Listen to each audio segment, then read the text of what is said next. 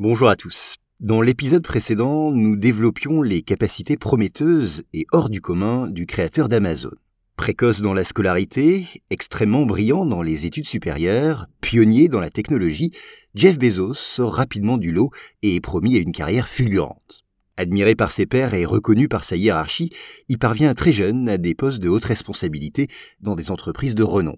Mais son avant-gardisme ne plaît pas forcément à tout le monde, et son génie va rapidement être bridé pour rentrer dans les cases prédéfinies d'une société vieillissante. Jeff Bezos, chapitre 2, un homme tant remarquable que remarqué.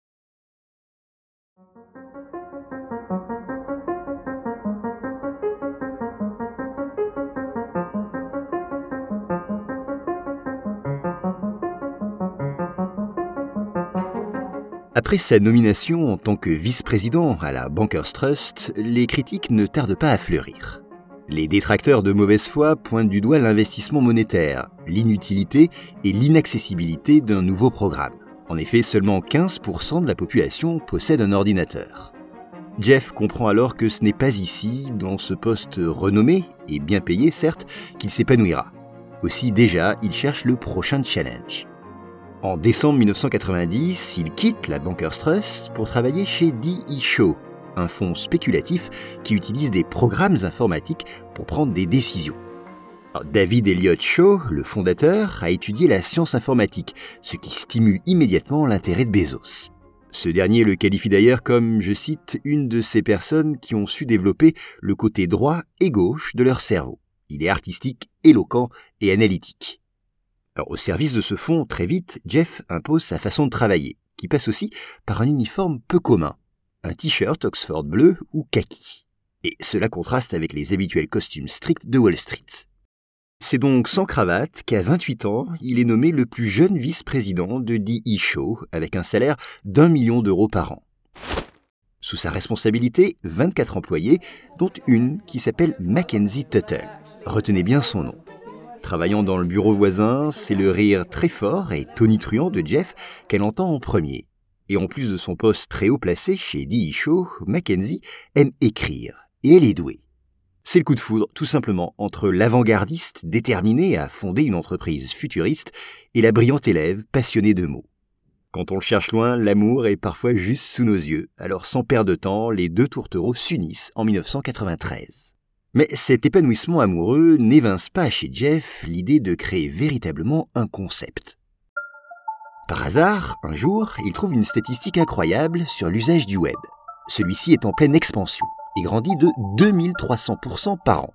Aussitôt, Bezos décide d'être un des pionniers dans son utilisation et se renseigne sur ce qu'il pourrait créer. Malheureusement, l'espace qui le passionne depuis toujours n'offre presque aucune opportunité sur Internet. Au contraire, personne ne s'y intéresse. Inversement, la vente de livres, elle, semble être une occasion en or, puisqu'il existe plus d'un million de titres d'ouvrages. Et comme une des qualités de Jeff est d'être humble devant les sujets qu'il ne maîtrise pas encore, il choisit de se rendre à Los Angeles pour la convention annuelle de l'Association des vendeurs de livres américains de 1994, et ce, afin d'en apprendre plus sur le sujet. Il revient de cette convention avec une idée ferme en tête la création d'une librairie en ligne. Alors bien sûr, Jeff en discute avec sa femme qui s'enthousiasme immédiatement. Quant à leur entourage, eh bien, il est plus mitigé, craignant un échec du projet et la ruine du couple. Mais rien n'y fait, pour Jeff, la décision est déjà prise. Notoriété, argent, statut social n'intéressent pas celui qui pressent déjà l'ampleur de son projet. Alors début juillet, le couple déménage pour Seattle. Aussitôt sur place, Jeff rédige les 30 pages du business plan de l'entreprise. Il expliquera plus tard son application dans ce travail. La réalité, dit-il, n'est jamais conforme au plan, mais la discipline de l'écriture du plan vous oblige à réfléchir à certains problèmes et à vous sentir mentalement à l'aise dans cet espace. C'est donc la première étape. Alors à l'image des fondateurs de Microsoft et d'Apple, Jeff démarre lui aussi ses premières recherches dans son garage, à Seattle et c'est en 1994 qu'il lance son projet Cadabra Inc. Non, ce n'est ni un spectacle de magie, ni la traduction de cadavre en anglais, cadaver, mais bien le nom d'un programme informatique. Bon, finalement, Jeff renomme sa start-up Amazon. Là, plusieurs théories se disputent l'origine de ce nom. Pour certains, ce serait en rapport avec le plus long fleuve de la Terre, l'Amazone. Mais pour d'autres, il a choisi un nom au hasard dans le dictionnaire parmi les mots commençant par A, pour tout simplement apparaître en haut du référencement de Yahoo. Quoi qu'il en soit, sans tarder, Bezos embauche quatre employés. Et afin de travailler dans des conditions plus décentes, il loue un local à Barnes Noble, qui deviendra d'ailleurs par la suite un important rival. Pour se financer, Bezos sort d'abord de sa poche près de 55 000 dollars. Quant à ses parents, soutien indéfectible depuis le début, ils investissent la modique somme de 300 000 dollars dans le pari fou de leur fils. Au printemps 1995, c'est-à-dire six mois de travail acharné plus tard, Jeff peut enfin tester sa plateforme. Et l'essai étant une grande réussite, Amazon se lance véritablement le 16 juillet de la même année. Et là, immédiatement, les commandes s'enchaînent et la frénésie gagne son site web. En un mois, ils vendent au moins un livre dans 45 pays différents. Alors à l'image des plus grandes entreprises américaines, tous les employés d'Amazon, sans exception, travaillent de façon acharnée. Même Mackenzie et Jeff participent consciencieusement à l'emballage des paquets. Ce dernier raconte d'ailleurs avec une pointe d'humour Lorsque mon dos, mes genoux et mes mains ont commencé à me faire mal à force de faire les paquets à même le sol, je n'ai pas eu l'idée d'acheter des tables pour les empaqueter, mais des genouillères pour que tout le monde puisse travailler plus confortablement par terre. Et peu importe le coût, Jeff veut faire grandir sa start-up le plus vite possible, avant que d'autres entreprises l'imitent. Et à contre-courant des autres startups de l'époque qui privilégient les investisseurs, la politique de Jeff Bezos au sein d'Amazon priorise le client, puisque c'est lui qui détient le pouvoir d'achat. Bezos en est persuadé, construire un lien de confiance entre les clients et l'entreprise permet de les fidéliser, de fidéliser leur engagement sur le long terme. Et c'est pour cela que l'argent gagné par Amazon est directement réinvesti dans la facilité d'utilisation et l'esthétique du site Internet. Quant à l'expérience client, elle a pour vocation d'être un achat sans contrainte. C'est ainsi à cette époque que de nombreuses innovations voient le jour, comme le panier de shopping, la confirmation par courriel et le suivi des achats précédents. Et puis aussi, le moment de l'achat est personnalisé. Grâce aux données, chacun est accueilli par son prénom. Par ailleurs, des recommandations sont faites sur les achats précédents et un système de notation et d'avis donné par les utilisateurs pour les utilisateurs est mis en place. Et c'est une première.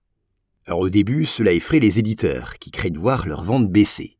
Bezos réagit et met en place un système très pointu de vérification des avis. Comme toujours, il privilégie le long terme. Et ça marche. L'entreprise continue sa fulgurante ascension.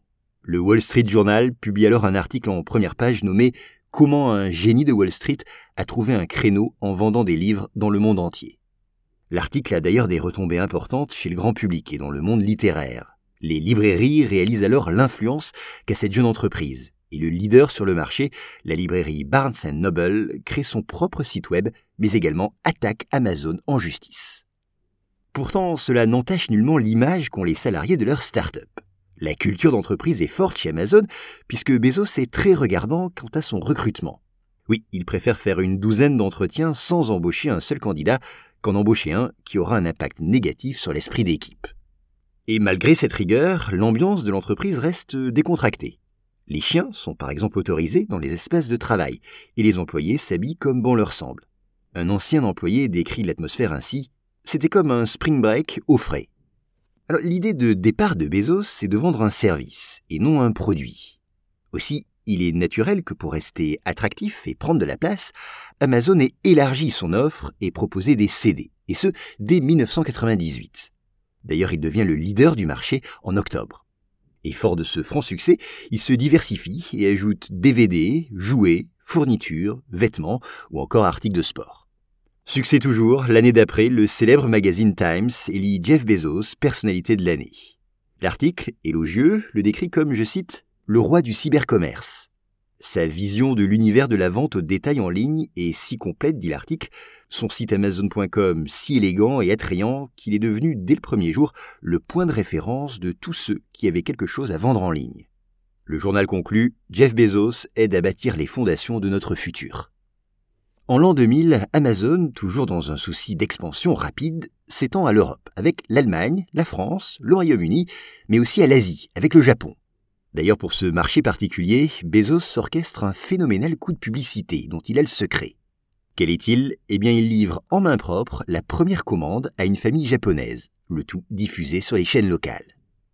Alors si cette année est synonyme de réussite professionnelle pour Jeff, sur le plan personnel, c'est aussi l'année de naissance de son premier enfant, qui sera bientôt suivi de deux garçons et d'une fille adoptive. Mais ce bonheur dans tous les domaines de la vie de Bezos est éphémère. Le début du XXIe siècle sonne l'explosion de la bulle Internet. Tous les investisseurs emballés par cette nouvelle technologie vont soudainement se glacer et entraîner la faillite de nombreuses startups.